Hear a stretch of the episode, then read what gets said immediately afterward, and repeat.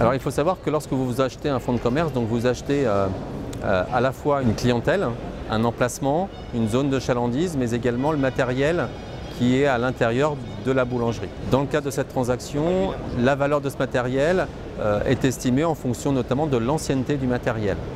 Or, l'assureur, lui, ne va pas forcément prendre en compte cette valeur dans la mesure où l'assureur propose de racheter de la vétusté, voire de ne plus appliquer de vétusté quel que soit l'âge du matériel. C'est le cas de la MAPA. Alors quand on achète un fonds de commerce, il faut déjà penser euh, quelque part à quand est-ce que je pourrais le revendre, euh, à, quelle, échéance je pourrais le revendre. Et donc il est important d'entretenir pendant la période d'occupation euh, de, la boulangerie,